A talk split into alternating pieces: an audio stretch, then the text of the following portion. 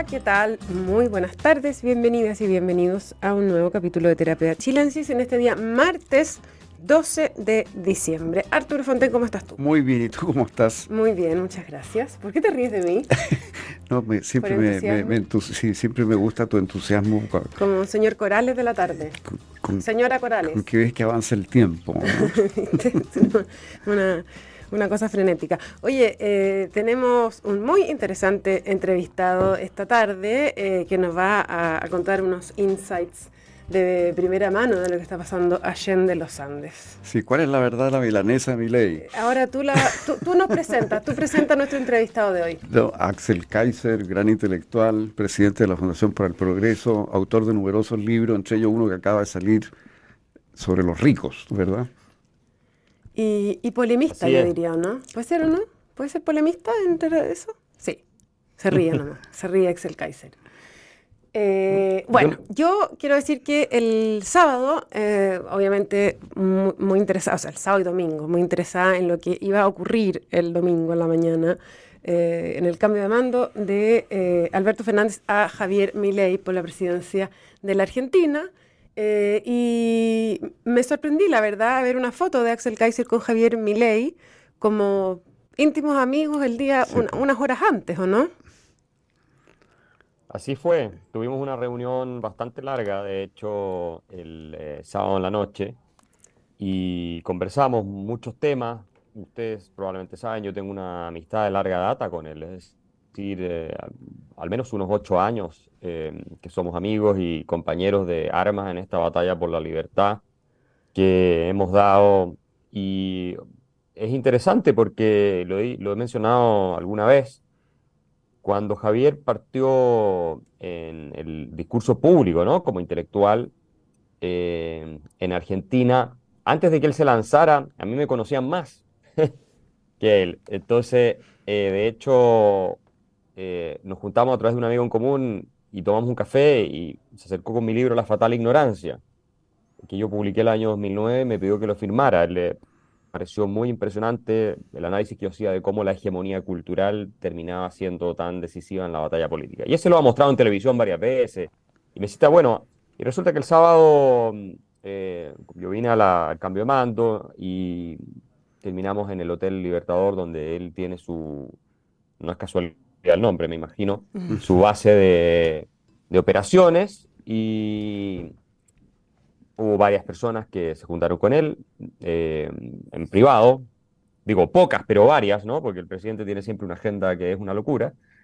Y eh, finalmente pasé yo y estuvimos conversando bastante rato y yo le ofrecí obviamente toda la ayuda que pueda darle en eh, lo difícil que viene eh, hacer lo que va a ocurrir. Y yo creo que en el frente mío más bien es el tema comunicacional hacia afuera, sobre todo el mundo angloparlante, que es donde yo quiero contribuir más. Y he estado bastante involucrado en eso los últimos meses también. ¿En qué, sentido has estado involucrado y en qué te gustaría contribuir? ¿Un cargo formal o solo un apoyo? ¿Cómo es la cosa? No, más bien una cosa de amistad y de compartir la causa, ¿no? Esta de que Argentina le vaya bien con las ideas eh, del libre mercado, liberales clásicas, libertarias, como las quieran llamar, es algo que a mi juicio es muy relevante no solo para América Latina, si es que tienen éxito, yo creo que lo van a tener, sino también para la discusión occidental en general. No sé si se han dado cuenta la atención que se le está dando a Argentina, es una cosa impresionante. Y en consecuencia, eh, lo que yo le planteé al presidente Milei es básicamente que cuente conmigo como amigo, como alguien que quiere que le vaya bien en las ideas de la libertad, lo que hemos trabajado juntos durante tantos años, Em, y nada formal, es decir, yo no, no, espero tener ningún cargo, ni de asesoría, ni ningún, obviamente ni cobrar ningún peso, ni absolutamente nada. Eso, eso está fuera de toda discusión. Eh, Oye, eh, Axel, eh, bueno, no cabe duda que Argentina se está embarcando en un experimento que va a atraer todos los ojos, todas las miradas del mundo, ¿no? y tú vas a estar muy cerca de, de, ese, de este proceso por lo que dices pero además has conocido mucho a la persona del presidente Milei, como tú decías, de hace ya muchos años. Si, si, si yo te preguntara de todas las cosas que se están diciendo de él, ¿qué, qué desmentirías tú de, su manera de ser? O sea, ¿qué, cosa dirías tú que, que, no calza con lo que tú has conocido de él y que sin embargo se está diciendo de él? Esa es una gran pregunta, Arturo, porque yo eh, lo vengo defendiendo además hace ocho años en público y privado. ¿no? ha sido fácil la tarea. Y te diría que la principal crítica o ataque que se le hace o noción que existe de él, que es un loco, ¿no? que es una persona un poco deschavetada, que, que se acelera, que no tiene control sobre las cosas, como de alguna manera eh, sus pasiones terminan por arrollarlo, ¿no? Y, carecería del pragmatismo y todo lo necesario para conducirse con serenidad cuando hay que tenerla. Yo creo que eso no es verdad y lo planteé muchas veces, no solo siempre creí que iba a ser presidente, estoy en, registro y ahí en YouTube varias veces de años atrás, ustedes lo pueden ver, no me estoy ahora tirando las flores de algo que no predije, porque yo di charlas con él acá en Argentina años atrás, yo veía el fenómeno, era algo bien especial, para serte franco, cómo era Rockstar, realmente un Mick Jagger del liberalismo y el, cómo los jóvenes eh, lo serían con entusiasmo.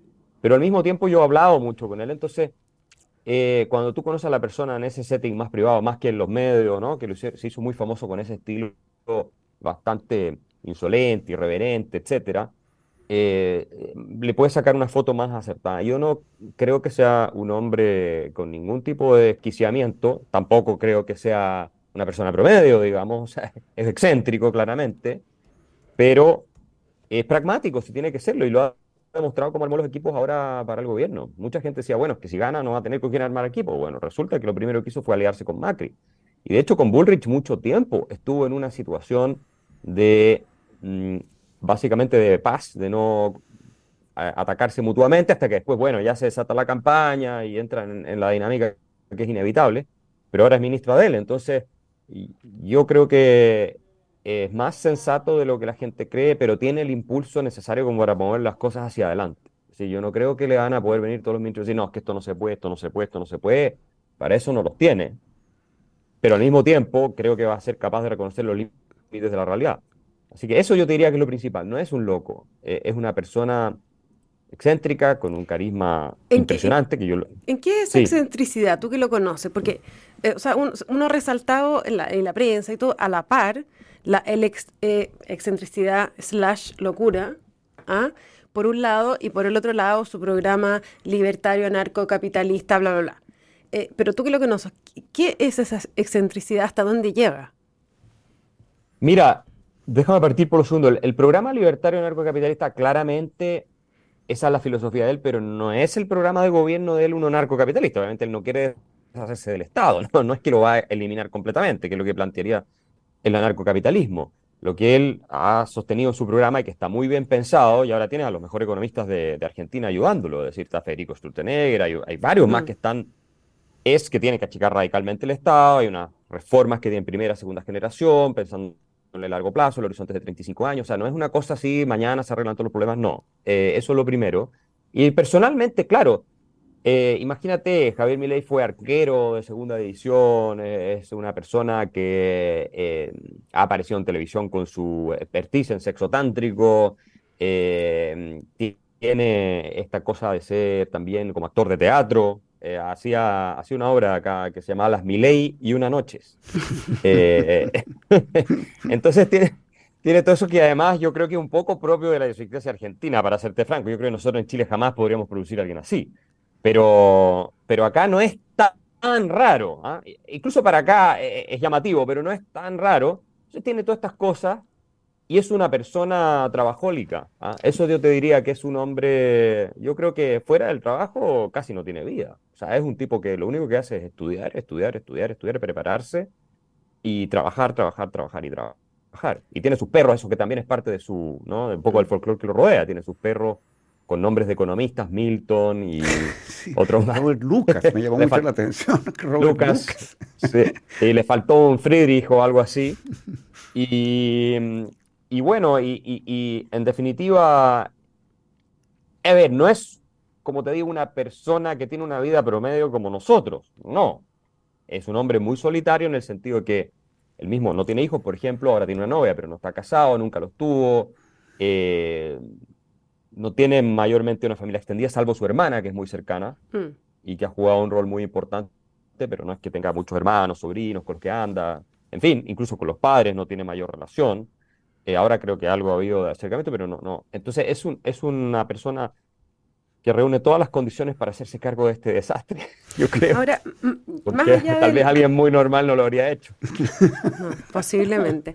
Más allá de, bueno, de, la de él y sus cosas, pero eh, ¿cómo interpretas tú que Argentina haya elegido a una persona desde fuera, ¿cierto? De alguna manera un outsider de lo, de lo políticamente establecido hasta ahora. Eh, ¿Y qué posibilidades ves de que eso se replique por estos lados? Mira, eh, a mí no me sorprendió porque uno, creo que ha habido, y esto es lo más importante, y nadie quiere de alguna manera hacerse cargo de este punto, que yo lo he estado repitiendo en todos lados, un cambio estructural en la mentalidad de millones de jóvenes sobre todo. Eh, de 16 a 30 años, eh, tú ves la votación de Milei y ese, no recuerdo, pero era algo así como, o al 24 años, ya no recuerdo exactamente la cifra, pero era algo así como un 90%. O sea, ya hay una transformación hacia las ideas de la libertad que hemos ido desarrollando los principales voceros de esta eh, causa en América Latina, entre las que obviamente destaca mi ley, y que nos hemos apalancado muchísimo en el uso de redes sociales, eh, la transmisión de un mensaje de manera categórica, irreverente, sin complejo, que, bueno, yo lo he hecho en Chile mucho, me decían que era eh, extremista, siempre me atacaban por eso. En realidad yo al lado de mi ley parezco, no sé, eh, un socialdemócrata, no sé, muy, muy tranquilo, digamos. Pero eso de ser, no ceder en los principios, de ser categórico y de, estar y de predecir, porque eso Milei lo hizo muy bien, predijo todo este desastre económico. El tiempo le fue dando la razón durante años que estuvo en televisión, se le reían cuando decía, no, eso va a llegar a 100 o sea, el dólar va a llegar a 100 pesos y se le reían en la cara, y hoy día estamos a 1000. Entonces, todo ese tipo de cuestiones le ayudaron, pero es un cambio estructural de mentalidad en gente joven, y Macri lo dijo, fue la gente joven la que quiso este cambio. Eh, y le forzaron la mano a los partidos tradicionales. Macri ya había gobernado y le fue mal, y dejó de vuelta a los Kirchner en el poder, a Fernández y Kirchner. Entonces, de alguna manera, ante la crisis, además, tremenda que está viviendo el país, ¿qué alternativa te queda? Entonces, si ibas a ir por Bullrich, Bullrich ya había sido ministra, Juntos por el Cambio ya había gobernado. Eh, ni hablar de lo que era el peronismo, el kirchnerismo, todo eso ya estaba totalmente desacreditado. Entonces, claro, llega un rockstar como Milei, porque sin el carisma de él esto tampoco funciona. ¿eh? Yo te digo, o sea, nosotros trabajamos mucho en las ideas, pero él fue la persona que logró galvanizar esto y convertirlo en un fenómeno de masas. Eh, y llega él, irrumpe en el escenario, muy preparado, porque hay que decir, es un economista sólido, ¿no? es un tipo que no sabe de lo que está hablando y con una energía impresionante logra convencer a millones de personas. Eso es un cambio estructural de mentalidad. Yo creo que esa gente no va a volver a ser peronista nunca más.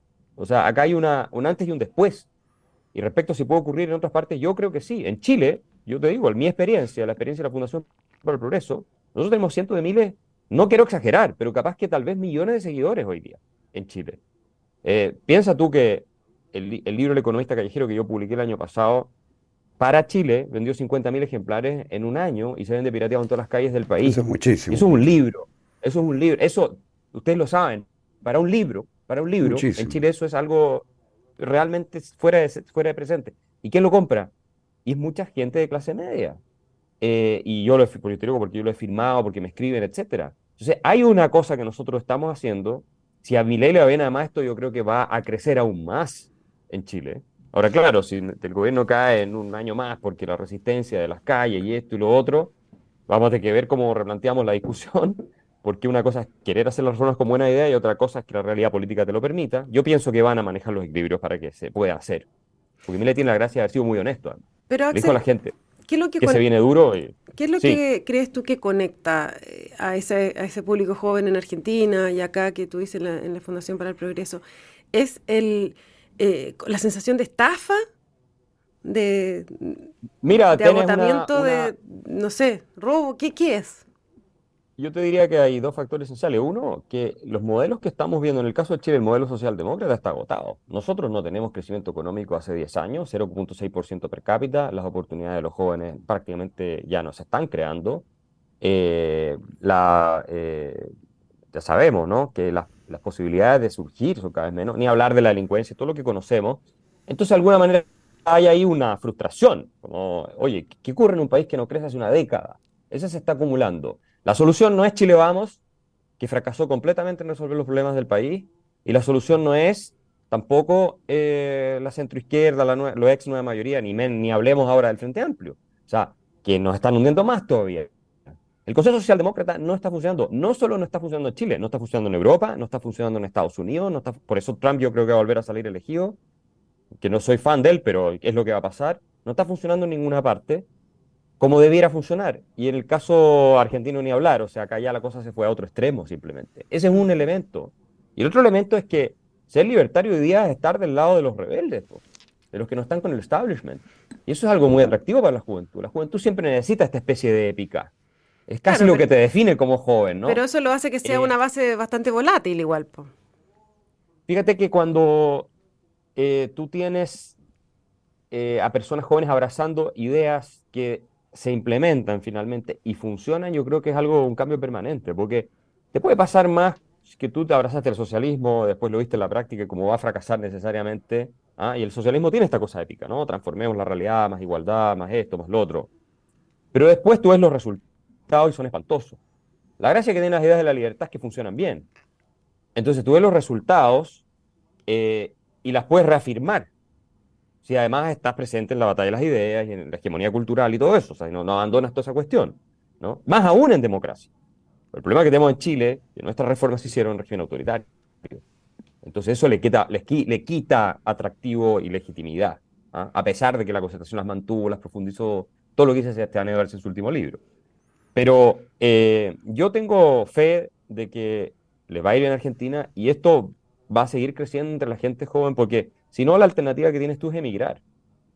Eso es lo único que puede hacer, que es lo que está pasando con Argentina. Los jóvenes se van, pero por, decenas de miles afuera, a Estados Unidos o a Europa, mucho tiempo pasaporte europeo, en fin.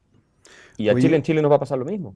Axel, y, volviendo al tema de Cabos de Migley, ¿cuál dirías tú que, que, es el desafío más difícil que tiene y más urgente?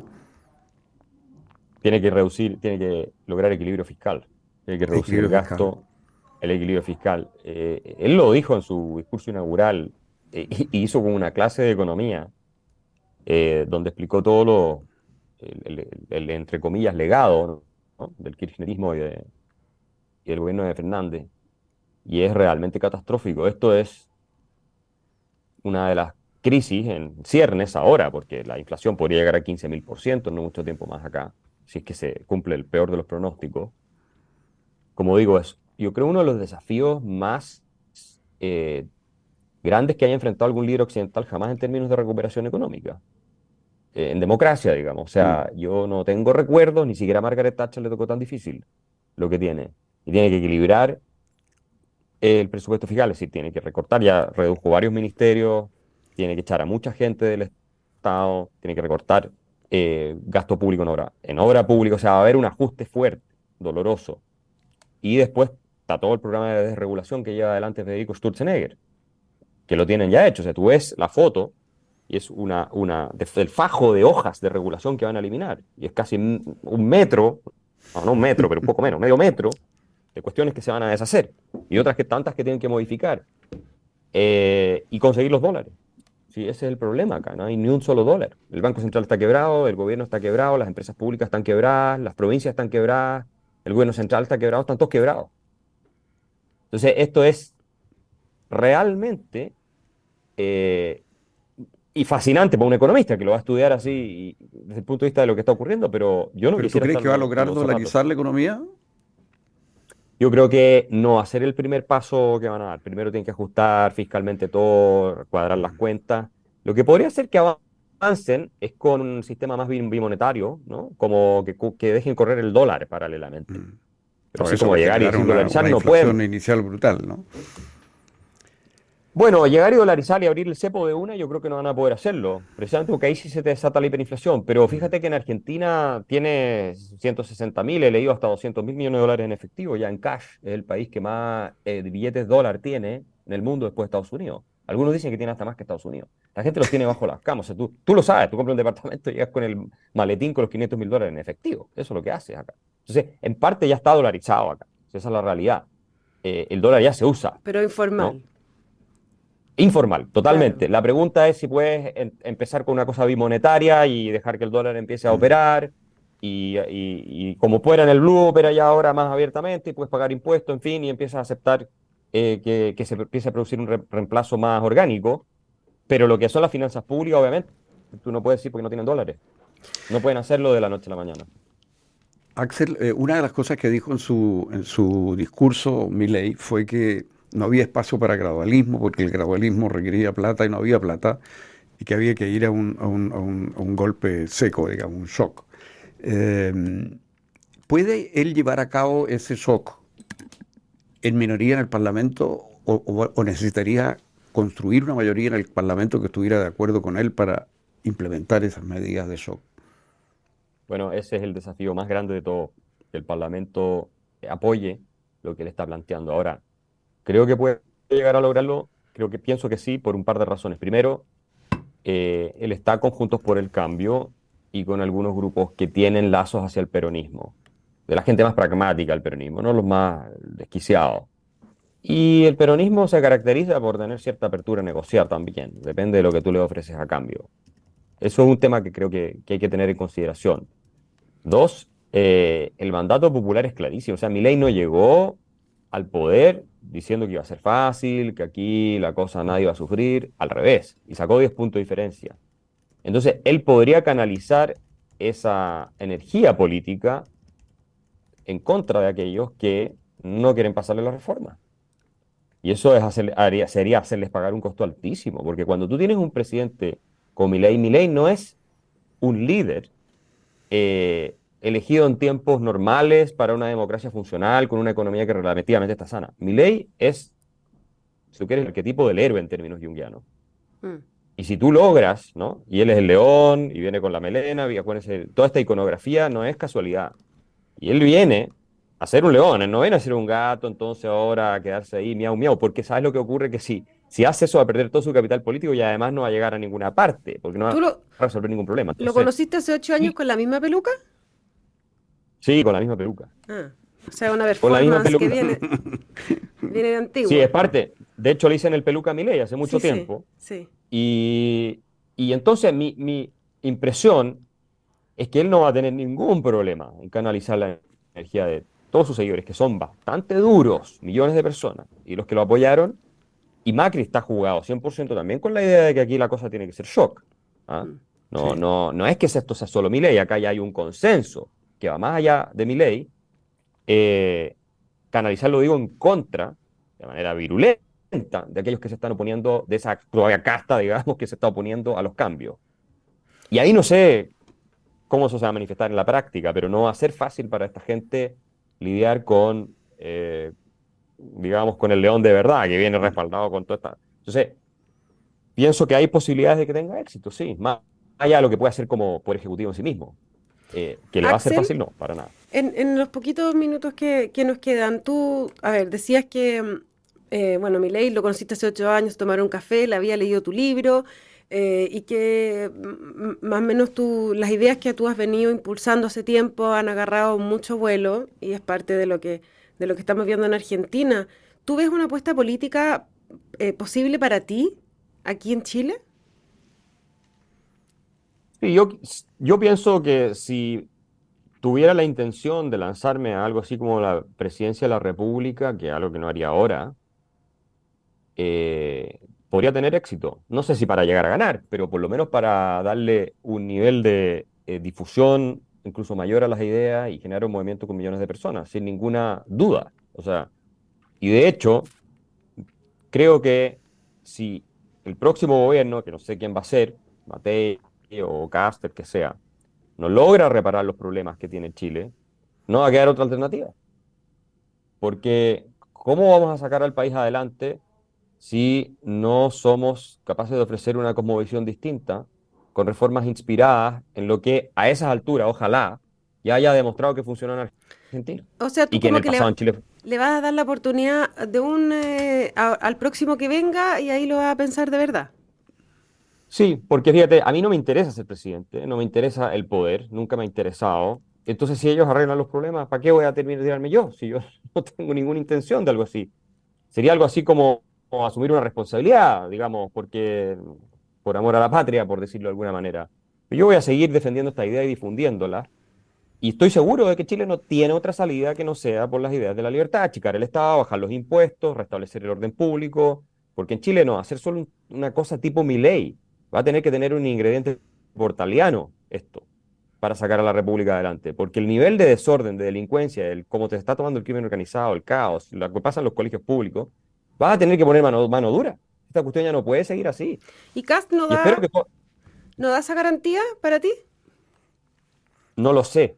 Eso es lo que tendrá que eh, demostrar él si es que llega a ganar la presidencia de la República. Si las da, fantástico por todos nosotros, porque vamos a tener un país más ordenado, con menos delincuencia, con una economía que empieza a funcionar mejor.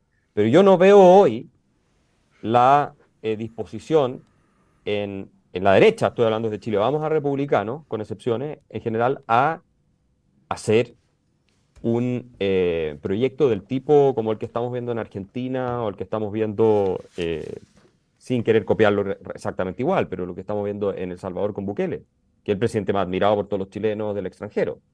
por algo es. Tú, esa, esa mano portaliana bukeliana ¿Tú crees que tú, por ejemplo, podrías ser una persona que impone ese tipo de orden?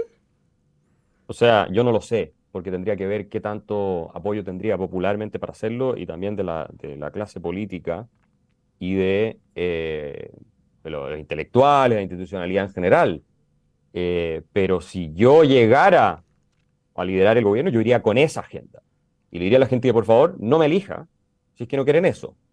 Porque yo no estoy dispuesto a hacer otra cosa, ¿te fijas? O sea, yo no voy a llegar porque quiero estar en el poder para después juntarme con Biden o el que llegue a estar en la Casa Blanca y sacarme fotos. A mí no me interesa esa cuestión.